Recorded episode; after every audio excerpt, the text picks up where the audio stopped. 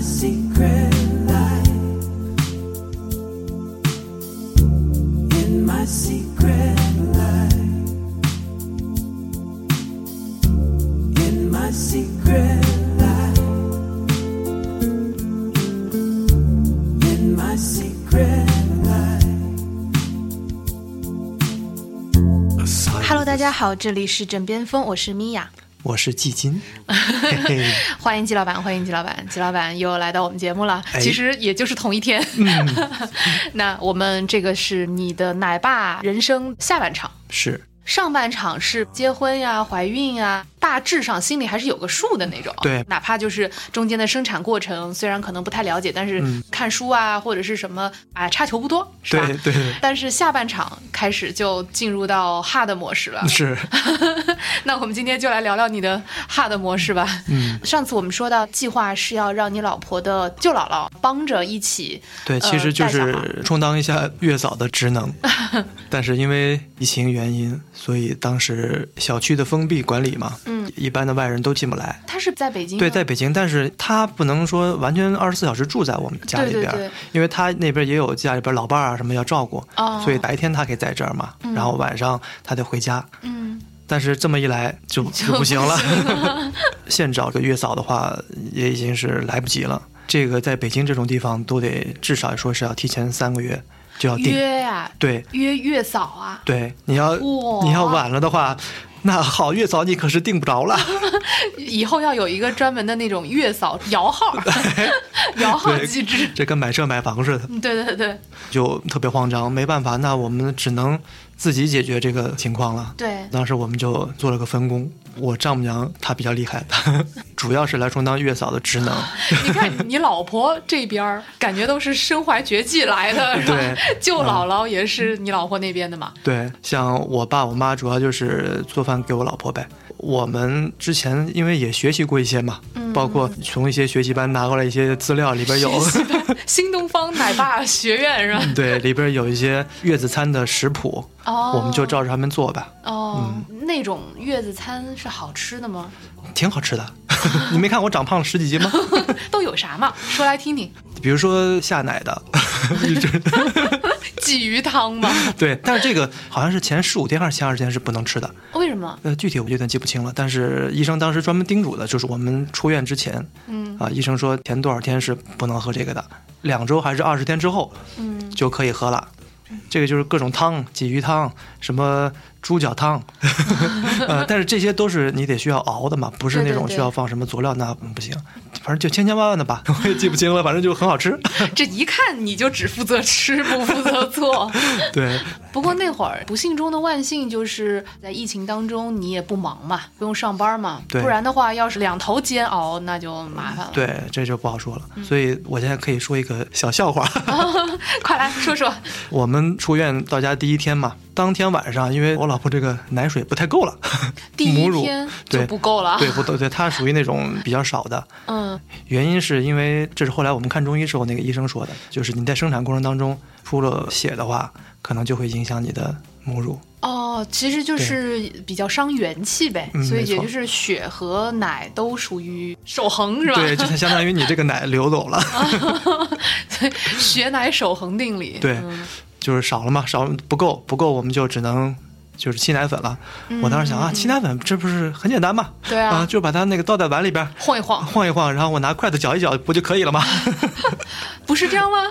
不是这样的，啊，因为我当时搅完之后就直接倒在奶瓶里边就给孩子喝了嘛。嗯喝完之后，呃，我想，哎，还不错啊，孩子就睡觉了。嗯他睡觉之后，我们才有时间说，哎，我上网查查有没有什么攻 略。 然后同时我也问了问我的朋友，然后当时我这个朋友就跟我讲说，哎，你那个搓奶瓶了吗？我说脱啊，奶瓶儿，搓奶瓶儿是啥意思？啊难道是用手指头在 在奶瓶里边那搅和晃一晃、搅搅和搅和就叫搓奶瓶吗？他说啊，你这都不懂啊？你没看视频吗？我说我没看。他说所以什么是搓奶瓶儿？就是沏奶，你得先倒水，嗯倒完水之后呢，它是按照比例的嘛，一定比例多少毫升水对应几勺奶粉。嗯，然后当时我就按照这个直接晃一晃，拿筷子搅一搅就给孩子喝了嘛。他说这样的话其实是容易起气泡，这样如果小孩喝掉的话，肚子里会有空气嘛。哦啊它可能会吐奶。搓奶瓶儿的话，就会又融化的均匀，对但同时上面又不会起泡。对，就是把奶瓶放在两手中间，你哦就来回搓一搓，这样的话比较容易融化，不容易起泡，嗯， 所以小孩喝下去可能会比较顺滑。 第一次喝奶瓶儿，结果就是带气泡的。 他觉着哎，气泡奶， 啊然后你就去给他拍嗝了。对，拍嗝了，而且这个拍嗝啊，一开始你掌握不好，嗯，感觉是拍不出来。哎，怎么拍了半天一点动静没有啊？所以他真的会打嗝儿吗？就是那种真的嗝儿会那，种 对，，就是前期因为我可能找不到他这个节奏，没有那个 beat 是吧？ 对，拍不拍出来嗝儿完全看命。 有时候我没拍，刚把他竖抱起来，他就嗝儿就打了，那你怎么知道打嗝打完了呢？ 他就跟正常的大人打嗝一样，嗝儿就基本上他就会打一次两次最多了，因为小孩很小嘛。嗯嗯，那会儿就看命了， 一开始感觉有时候拍了五分钟、十分钟都拍不出来，哇，算了，放弃了。 然后小孩儿心里一定各种 骂你。但是后来你就掌握好就行嗯了，包括他的一些姿势，你不能给他放歪了。有时候我没注意，他稍微身体有点歪也不太好。你身体有点歪，对，就斜着的。我之前一开始抱着，哎，比如说往左或者往右倾斜了一点，我也不知道。嗯然后他们说，哎，你这个歪了， 抱歪 了。所以他是属于那种脑袋就会偏过去那种。对啊，因为它很软，对，很软，就是因为它是要搭在你的肩膀上嘛，那个是竖着趴在你肩膀上。感觉还挺萌。当时拍了一些照片，后来看着都挺好笑的， 那他那会儿能认得出你吗？认不出。我觉得只要谁给他奶喝，他就觉得那是他妈。 有点好玩儿，对像个小宠物一样。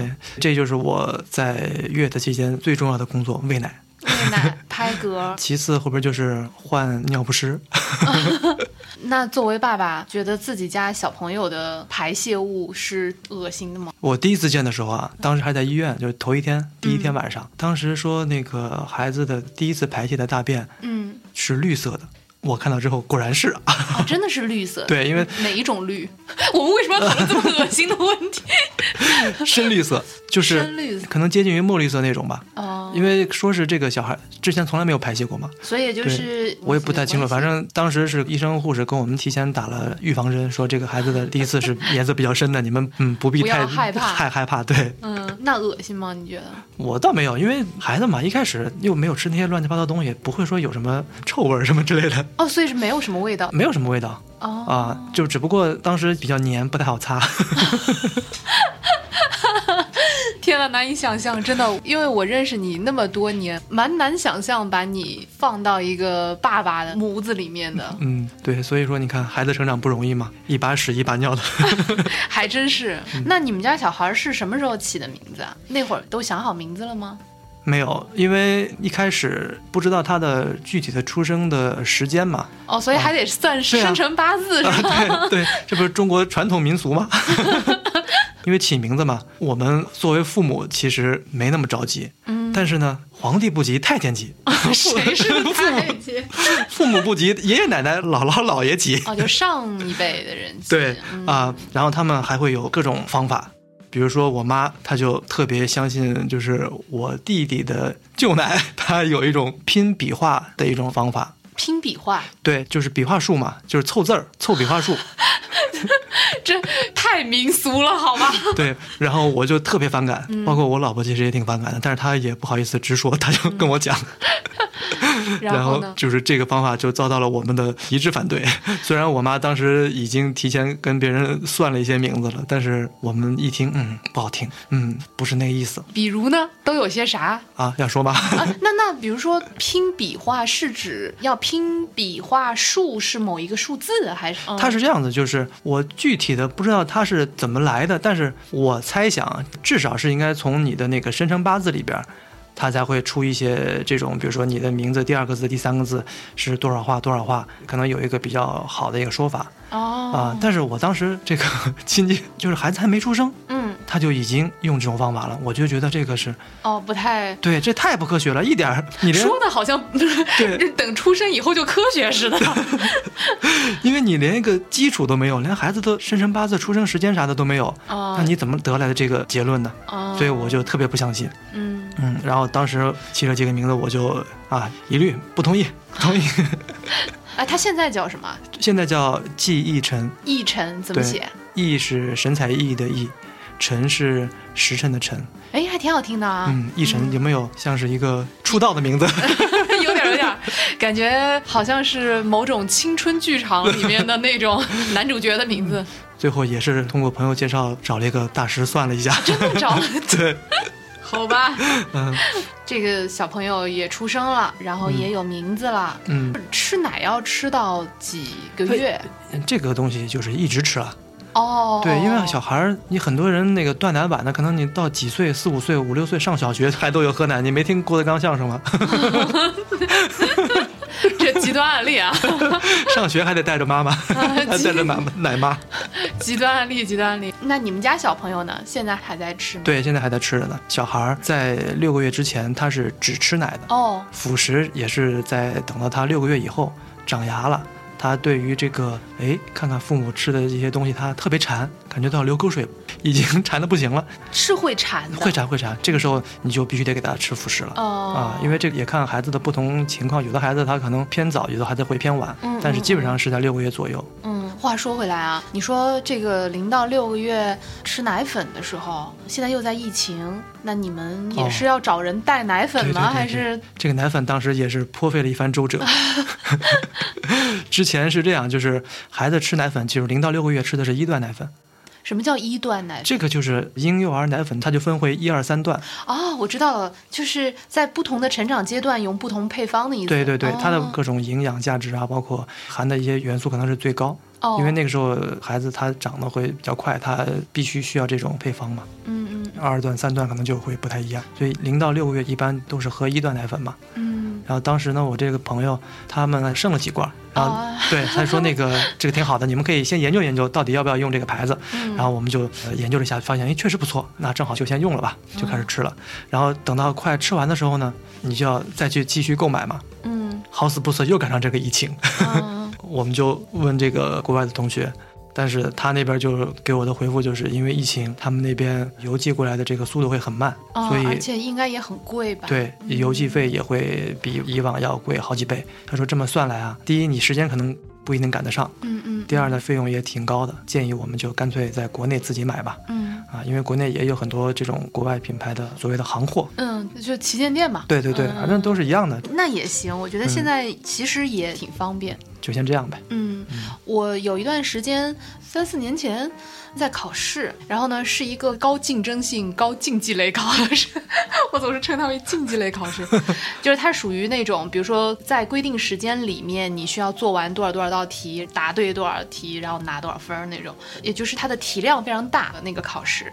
因此，快速反应、快速决策特别特别重要。是，因为我也好多年没有考试了嘛，我相当于是给自己开了个小灶。老师就跟我们说，你去买一种婴幼儿奶粉，嗯，可能就是你说的一段奶粉。我觉得这个很玄学嗯啊，但是他说你每天喝这个奶粉的话，它可以让你的什么神经突触变得更加敏感。啊，就是让你喝是吧 对？对对，成年 人喝，然后呢，就是意思是说反应速度就会变快。啊，是吗？我都已经这把年纪了，嗯 我是觉得这个可能性是很小的。啊哦我跟你说，我也喝过。然后啊，真的吗？对，因为给孩子沏的奶粉，他可能不一定喝完，嗯剩下的倒了又可惜了，对吧？好浪费那么贵，干脆我喝了吧。我当时没有去买，但是我的大多数的同学都买了。哦呃，当然，我的大多数同学都比我年轻非常非常多，哦，就是人家都还是学生，就只有我这么一个已经毕业了那么多年的人还嗯回来在考试的，所以他们买了，因为大家也关系很好嘛，那有的时候就是说，哎，那个一起喝啊什么的。然后我有试过一次，跟我记忆中的奶粉的味道稍微有点不一样。对，总是感觉有点奇怪的味道。对对对，嗯，毕竟它不是成人奶粉，成人奶粉里边可能有点什么比较适合成人的这种口感吧，小孩的那个我不太清楚它是怎么做的。挺特别的。嗯，嗯，那你们家小孩儿是到什么时候你觉得他能认出你了？ 可能在这方面没有特别的感受，但是啊，我听我老婆还有我家里边人讲，他们都一致的认为孩子最先认得我。 哦，是吗？对，因为我天天给他喂奶啊，啊，因为你是他的这个食物来源，对，有奶便是娘。 所以可能在他心里你是妈妈。对，呃，到吃辅食的阶段的时候，哎，嗯吃辅食就意味着他会长牙，对不对？对，那个时候他其实就已经冒尖儿了，那个牙嗯，啊， 所以感觉还挺好笑的。你可以观察他，在他小时候的时候啊，我们吃饭什么的，他其实对于我们嘴里吧嗒吧嗒什么的、嗯没有什么反应的。但是他到了五个多月的时候，我们这边一吃啥东西，他就头啪就扭过来了，然后就一直盯着我们看，感觉那个口水都快流出来了，感觉好可怜。也可能只是你们家小孩是个 吃货。我们也问了别人，好像都是这 样，因为孩子那个时候需要吃点人间的人家味的道味了。 道。 那现在吃辅食，你们给他做什么呢？辅食是这样，就是小孩儿呃一开始都会从根茎类的蔬菜开根茎始，类的蔬菜， 呃，比如说马胡铃薯胡萝卜，对，土豆，哦再往后就是比如说菜叶，呃，最好是先吃有机 的，对。 当时买菜也稍微费点劲， 因为我们住那个附近超市都没有卖有机蔬菜的，你们那附近不是到处都是有机的吗？ 那都是农民伯伯自己种的，我们不认识人家。 哎，那你们家小朋友有这种呃挑食、偏食或者什么东西特别爱吃，什么东西不爱吃吗？ 自从吃了辅食之后，就不怎么爱喝奶 了。。觉得还人间好啊对，吃完这种蔬菜之后，你可以给它吃一些肉类，它都是需要用辅食机给它打碎的，嗯，就是你看不出那是肉，但是里边是有肉的。是肉糊糊对，就发现他第一次吃了鸡肉泥之后，哇就疯了是吧？啊，感觉就已经要停不下来的样子。 每天就惦记那个辅食了，然后喝奶平常能喝一百八，但是自从吃了辅食之后，喝奶他就喝不了这么多了，他就觉得我每天就等着吃那个辅食好了。这个感觉特别像宠物，就是就对等着吃那个罐头。 因为我们不是没有请这个月嫂什么的，可能他这方面就没有完全学到。这也是后来我们问的朋友，他说孩子这个，尤其是吃辅食，包括吃水果，嗯就是尽量这种甜的东西啊，让他晚点吃，哦，因为孩子都喜欢吃甜嘛。然后就回不去了。 对，像如果你要早早给他吃水果什么的，他可能对于吃奶就会稍微厌倦一点。但是其实他的饮食应该主要是奶吗？对，医生说了嘛，你虽然吃了辅食了，但是你别忘了，辅食只是辅助的食品、辅助的食物哦，它的主食还得是奶。奶对，嗯所以就是像我们家孩子这种情况，你就得根据他吃辅食的时间，你要稍微调整他一下，不能说他天天就等着吃这顿辅食，奶他就不喝了，这样就不太好。明白。那在这个过程当中，你作为一个新爸爸，嗯，呃，你要承担的工作是什么？这个阶段还好一点，嗯因为辅食做起来稍微复杂一点。这样的话，可能还是我老婆或者是我妈或者我丈母娘他们做会稍微好一点。什么叫做复杂一点？所以他们做更好一点。嗯因为呢，这个费时啊，因为你得先把菜给洗一洗，洗一洗之后还得煮一嗯煮，过一下水，然后再蒸。就没有那种一体机没有，前提是你自己做啊，也有那种现成的辅食，简易包装那种吗，对，简易包装那种的。但是我觉得还是自己做感觉好一点儿。对啊，而且自己做也比较安全啊。对，，除非是你家里边儿临时有什么事儿，比如说带孩子出去出门儿，你没时间做，嗯，所以你就可以买一些那种开袋儿计时的那种明白就可以。 听你刚刚说这些辅食，其实跟我们办公室里在健身的同事吃的没有什么两样 嘛。健身餐， 对啊，就只是没有搅碎而已。嗯，也是这种有机各种蔬菜什么的，然后吃块鸡胸肉。对，嗯包括后边吃水果，我们家孩子好像吃的第一口水果应该是苹果，可开心 了，啪啪啪，嗯嗯，好吃啊。觉得甜的。啊对，那他现在，比如说有喜怒哀乐，有自己的一套逻辑的吗？嗯，他越来越有逻辑了。嗯一开始他什么也不懂，嗯，那可能有时候大人逗他，他就是傻呵呵的乐一乐， 笑一笑。但是现在呢，他就认人了。比如说你跟他不太熟悉，或者说他没怎么见过的，嗯，你要是摸手的话，他可能就会嗯嗯嗯生气，恐啊吓你。 对啊，你不要碰 我，就就是这个意 思。陌生人靠近他，他就会有有一个防御机制。对嗯非常防御你，就是这个人想要摸他手的话，他甚至会把手缩回 去。啊对对对，嗯呃，当时是季老板和他太太，然后推着一个小婴儿车，然后嗯带着很小只的季忆晨小朋友，对， 嗯到办公室来探班，我们上班，然后当时象征都快乐疯了，然后就是那种啊手舞足蹈，然后跑过去玩人家小孩儿，一身小弟弟就是非常的抗 拒。象征一过来，一开始先是哭，好像还是先是往他是你先是哼唧，对，因为一开始象征从楼上下来之前，因为已经看到了公司的几个同事嘛，嗯都纷纷围过来看，他当时就已经有点紧张他，有点社恐，有点嗯，有有点哼唧了。嗯，这个时候象征啊，我来啦，对对对，然后哇的一下就哭了。直接就把最后一道防线给攻破 了，哇，就哭了。 我觉得象征一定会在他幼小的心灵上留下大大的阴影。对，这个胖叔叔怎么回事？这个奕晨小朋友已经是这个办公室见证的第二个小孩了。是嗯，第一个在这个办公室里长大、爬来爬去的小朋友，就是谦儿姐的儿子，大儿 子，谦儿姐的混血大儿子。嗯，我们之前在枕边风的有两期节目当中，嗯、大家也听到了谦儿姐的单身妈妈和她的这个老外，这应该怎么叫？ 孩子的爸。。孩子他爸 对对对，如何养育一个混血小孩儿的故事？呃，因为我们公司是一个 loft 嘛，在转角处还有谦儿姐的儿子的脚印儿。真的吗？我们再说回来，重点说到你儿子啊，对吧？嗯那么你觉得在性格上像你更多，还是像他妈妈更多？目前看来，他可能像我多一点儿，都好像说是， 哎，怎么都遗传他爸了？是什么血型？呃，血型我有点忘记了。哎呀，你问住我了，好像医院里边查的时候我就没仔细看。行，那把血型这段剪掉。嗯，对，呃，我就觉得我们家这个儿子啊特别好动。特别好动。对，嗯，听我妈说，我小时候也好动，然后我这儿子也是，坐哪儿就不老 实。呃，你正常平常小孩可能坐那儿自己玩儿什么的，因嗯为他现在会坐了嘛，哦，现在可以坐着了可，以可以坐，就不是那种软乎乎的一团。对，他就已经比较硬朗了啊，然后也会爬了。嗯、 呃，自从他会坐了会爬之后，啊，那他就没有一刻的安宁啊，然后手就各种动，然后拍你的脸，抓你的眼，有时候一不注意就把我的眼镜儿抓掉了，看到什么就拿。真的是有点像一个小宠物的感觉。对，然后呢，那个他要是拿什么东西，你要把它夺回来，那可难了。就不松手。对，手劲儿还挺大，除非说你再拿一个东西给他换，哦这样他才好一点儿。 他将来可以做生意什么的，感觉是一个挺抠的小孩儿。是， 我记得我当年，我那会儿还在职业的早期的时候，我老板是一个男上司，嗯然后他也是刚当了爸爸那会儿。说到他们家小孩的时候，他说：“哎，我们家小孩特别 长，就是你就你见过那种猫嘛，嗯就是你看上去它是一团，嗯，但是你把它掐着它的那个上半身，把它哦拎起来的时候，就变得很长。是， 对，然后他就跟我们形容说，他说啊，我们家女儿很长，就一抱也是像猫一样，就拉老长。把它举高高。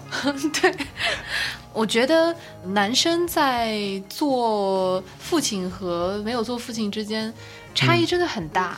嗯、你们带小朋友来办公室那次，嗯，然后你跟象征简直像是两个对比项，你知道吗？象征就是跑过去玩儿，就是玩儿那个小孩儿。嗯，你们家儿子就哇就哭了嘛，然后你就过去，哗一下就把他抱起来，然后啪一下放在你的手肘手这样嘛，就是手肩臂，膀这个对对地方对对对、啊然后你就这样抱着他的时候，我之前因为我一直都知道，呃，你生了小孩儿，就是嗯在疫情期间你也给我们看了照片啊，你也说啊这个的多重啊什么的，所以。在我的脑海里，其实呃季老板已经是个爸爸了，这个概念是有的。嗯，但是我没有那么直观的一下子看到你成为父亲的那个状态。嗯，然后那天你哗一下把你家小孩抱起来的时候，哇，我一下子内心就震惊了，真的，终于活人展示了一把。对，真的就是一下子你在我心中的形象就不一样了。嗯，哦，季老板真的是个爸爸了。就是那种感觉，然后再扭头一看，在那儿龇牙咧嘴的象征， 就非常拉胯，真的非常拉胯形，成了强烈的对比。对你当时身上就是 zing zing 就散着那个父爱的光光然后象征就在那儿，嗯， 对，对，哎就是差别非常非常大，对，我也有跟你同样的感受，就是我去年我看我的一个最好的朋友，他也生了儿子，嗯，就是我找他去玩儿，当时他特别高兴，然后就把他的儿子，呃，因为九个月、十个月了嘛，也已经挺好玩了，嗯，他就非常放心的说，来，你抱他一下，他就叫我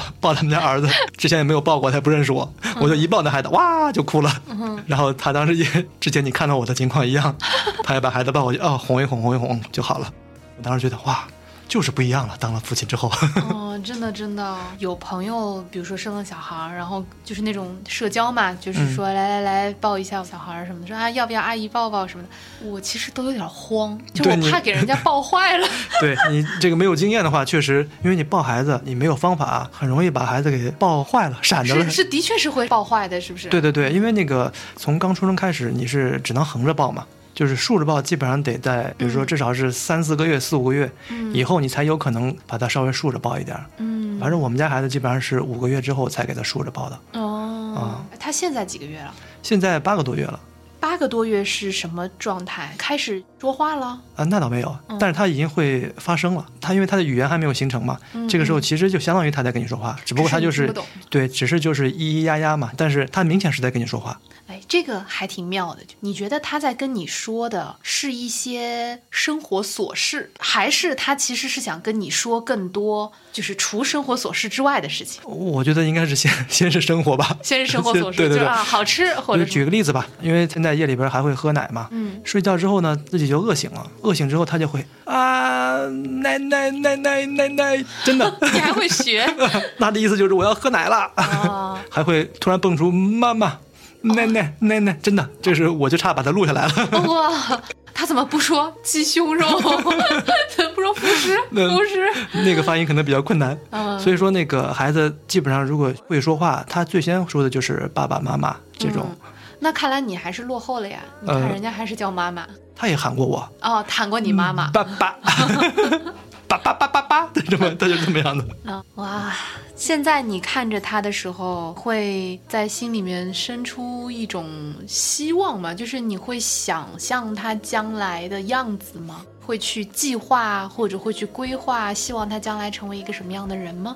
肯定是会的。嗯他的这种成长吧，你又不能说给他固定一个什么框架，嗯对，因为现在的教育方法嘛，就我觉得还是不能说过于的去压迫孩子怎么样吧。嗯我暂时的想法就是，至少在他四岁之前吧，让他自由的玩儿呗。嗯呃四五岁之后，因为你那会儿要临近上学的话，我觉得还是得需要学一些东西，至少上学的时候不会落后太多。 就是稍微轻松一点。对对对，将来是个什么样的人，我这个还真不太敢想。那你希望他成为一个像你这样的人吗？我觉得他应该至少会比我强吧。 突然有一种老父亲脸。对，我觉得我从小受我爸的影响其实挺大的，包括我后来现在的为人处事的方法、方式什么的，其实还是跟我父亲挺像， 嗯就是受原生家庭的影响吧。嗯。啊、比如说象征啊，我有时候跟他一起回他家的时候，我也会嗯观察他跟他爸爸。嗯象征以前也跟我形容说呀，他也经常跟他爸妈吵架啊什么的，因为毕竟是两代人嘛，然后嗯毕竟大家的生活习惯和一些理念是不太一样的。因为象征，你看他做这种音乐行业啊、娱乐行业啊，所以他的想法和比较传统的他爸妈的那个想法肯定是不一样的。嗯但是我在很多很多个瞬间都觉得他们俩特别像。嗯象征他很爱做手办，嗯但是他做手办的时候的那个样子，我很难形容哦。嗯，但是呢，我公公他就很爱修家里面的一些东西， 就是比如说这个什么水管呀，或者说啊这个地方门有点裂了，就他很爱修，或者说很爱做这种手工劳动型的就是动手能力强。对对对，他们俩在做这样两件完全不一样的事情的时候，他们俩的那个状态、动作、神嗯情都特别 像。啊，对，要不说父子嘛，对，就是我我一直觉得血缘也好，基因也好，我不是完全能够 get 到底有什么意义。嗯但是当我想到或者当我看到这样的相似性的时候，我会觉得还挺奇妙的，或者说对还挺伟大的。 这么一说还真是。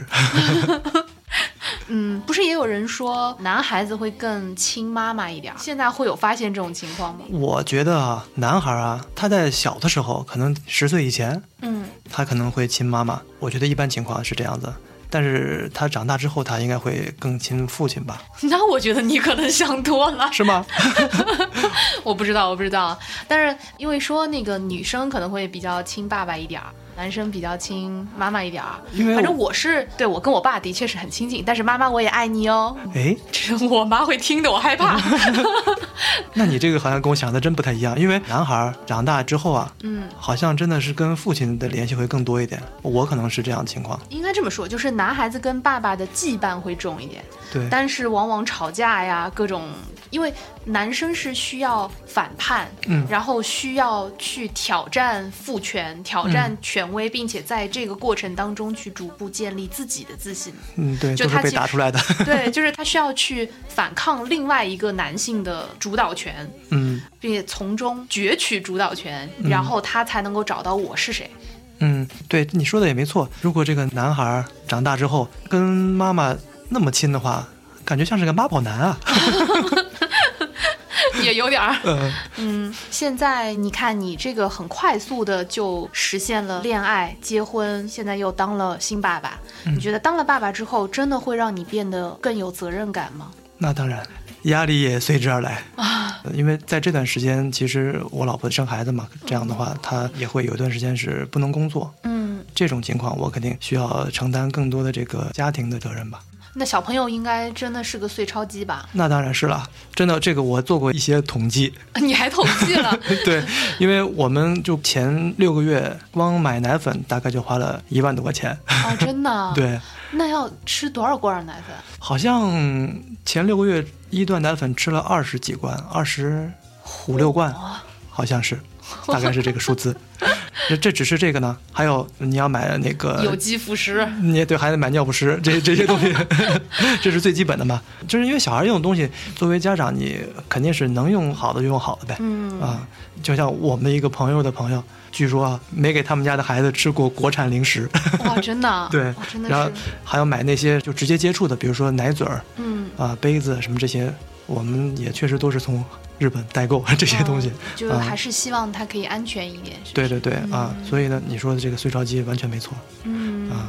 在这个过程当中，你刚刚也提到你太太是没有办法工作的嘛？嗯呃因为我跟她一起共事过，她看上去她的性格也不是那种很向往一直待在家的那种女孩子，所以在这个过程当中，她也有很多牺牲，对不对？对，就是在这一点上，我肯定首先得感谢一下我的老婆。太不容易了，嗯对，因生为了八个小时 心，对太生懂孩子也是走了一遭鬼门关，嗯呃，然后也付出了很多。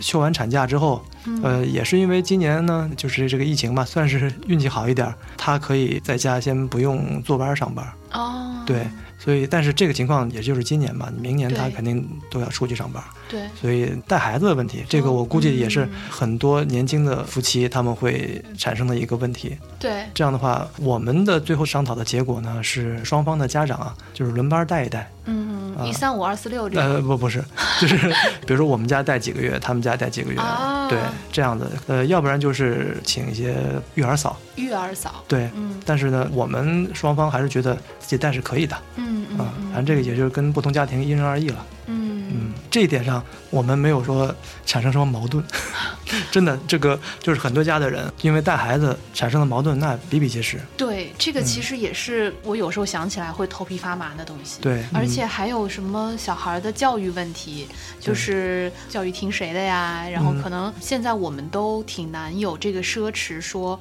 完全由，比如说我跟象征自己去带，就假设我没有小孩的话，嗯，那也就意味着你还是需要由爸爸妈妈或者是公公婆婆来帮忙嘛。是，那他们两边和我们，就是我跟象征这个小家庭一些价值观啊、理念呀、也未必就一致。是嗯，我想起来就觉得中间有巨多的坑的那个感觉。对。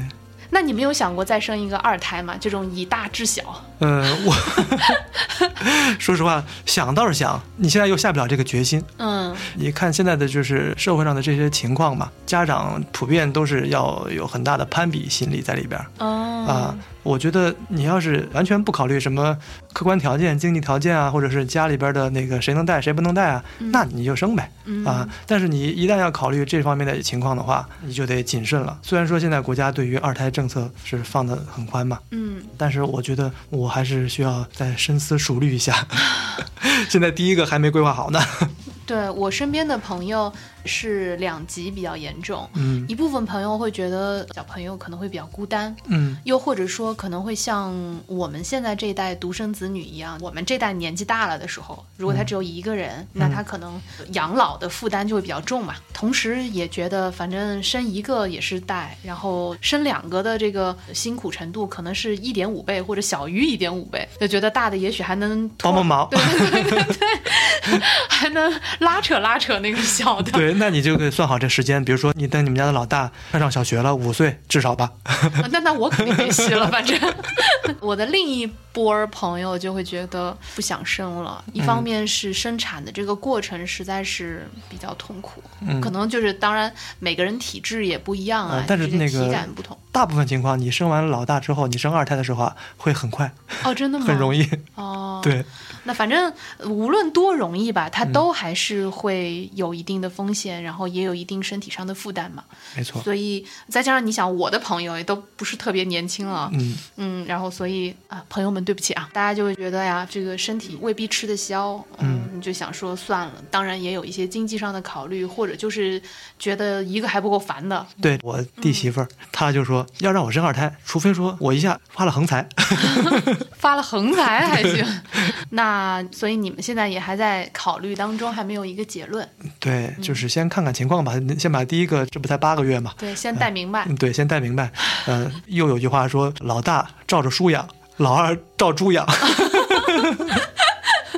这是什么老话？ 对，这个就是因为你养第一个孩子的时候，你会非常小心、非常细心。很多就是我周围也有朋友，他嗯们生二胎之后，老二哎还拍什么嗝啊，直接喝完就往那一扔算了， 也没事儿。我有的时候，我爸妈也会问我说：“哎，你们要不要生小孩啊？”然后说那个如果生了小孩，我们来帮你带啊。嗯但他们的那个语气，并不是那种我来帮你忙的那个语气，嗯，他那个语气明显就是觉得我养失败了，然后就是养我养失败了。然后嗯如果我有一个小孩，他就有再一次机会，嗯就是那种哎，没事儿，你的小孩我一定好好养， 就是弥补一下当年在养育我的过程当中的一些失败。 嗯，好吧，我觉得今天还是特别开心，跟我们分享这么多，然后也至少把整个这个历程带着我走了一遍。是，嗯，一方面我也知道我害怕的点在哪儿，然后同时也有一些很温暖、很甜蜜的部分，其实也给了我蛮蛮多信心和力量的。对，因为你现在每天工作这么累，如果你晚上回家能看到自己的孩子，哎，冲你笑，喊你爸爸妈妈，你是不是心里边非常的暖？我觉得这是一个很理想的情况。你说我要是工作这么 累，然后下了班儿回到家，发现家里一塌糊涂，然后那个小孩孩子还儿 对小孩儿四仰八叉在那儿哭， 我可怎么办？我说我还活不 活还了？得给他擦屎。就是我还活不活 了？但是，嗯，咱们还是得看得正面一点，这样你看到孩自己的孩子，你就会啊更加有信心，我一定要 要更加的努力。 行吧，嗯， 好吧，那今天我们的节目就到这儿。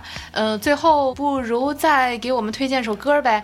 哎，对了，有没有什么那种哄睡？哄睡觉的歌啊，基本上都是儿歌。哦，我这样吧，突然想到，哎，我结婚的时候，我自己在我自己的婚礼上唱了一首歌。你在自己的婚礼上给自己唱了首歌？啊不是，那当然不是给我自己唱的了啊、我是我是觉得那首歌对于我结婚这件事情比较符合的，包括我觉得也挺适合在婚礼上唱。嗯，啊好呀，好呀。呃，这首歌它是来自于一部音乐剧叫《Jekyll and Hyde》变身怪医，哦，对，然后它的里边一首非常有名的唱段吧，叫《This Is a Moment》，嗯，就在这瞬间。就在这瞬间。对，中文版，好，那我们就在这一首《就在这瞬间》嗯 结束我们这一期和奶爸相关的节目。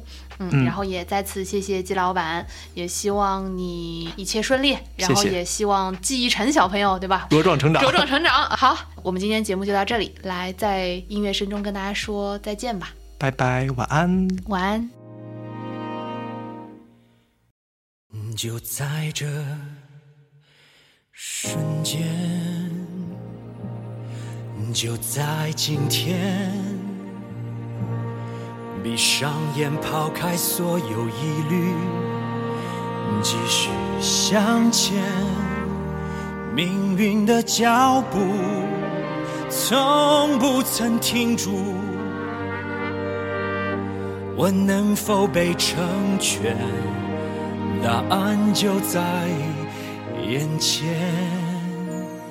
就在这瞬间，就是现在，把我的一切交给时间，决定成败。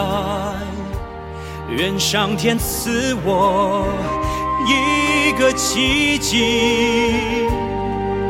多少心血汇聚，等这一刻开启。就在这瞬间，回想从前，曾经的痛苦、挣扎和梦想在眼前。就在今天，一切如我所愿，胜利的光芒似火焰。多少年了，我等待这一刻，要告诉全世界，我的信念始终不曾改变。最后这瞬间，迎接考验，命运在召唤，我付出一切不食言，绝不退缩。绝不闪躲，等待这一刻，瞬间变永恒的时刻，就在这瞬间。不再彷徨，地狱或天堂，没有人能将我阻挡。回首过往。太多已被遗忘，唯有这一刻，世界在闪耀神的光芒。